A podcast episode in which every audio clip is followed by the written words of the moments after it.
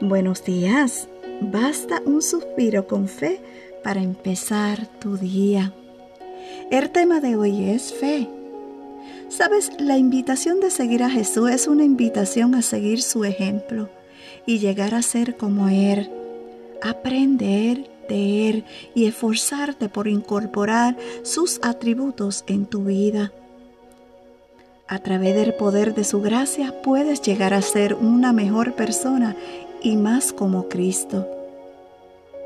Cuando tienes fe en Cristo, crees en Él como el Hijo de Dios y el unigénito del Padre en la carne. Lo acepta como tu Salvador y Redentor y sigue su enseñanza. Crees que tus pecados pueden ser perdonados a través de su expiación. La fe en Él significa que confías en Él y tienes confianza en que te ama. Sabes, la fe es un principio de poder. Dios tiene el poder de ayudarnos y generalmente trabaja de acuerdo a nuestra fe. La duda y el temor son lo contrario a la fe.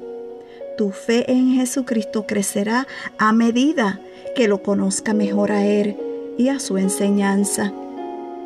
Al explorar y escudriñar las escrituras, aprenderás de su camino, su amor por la gente y sus mandamientos.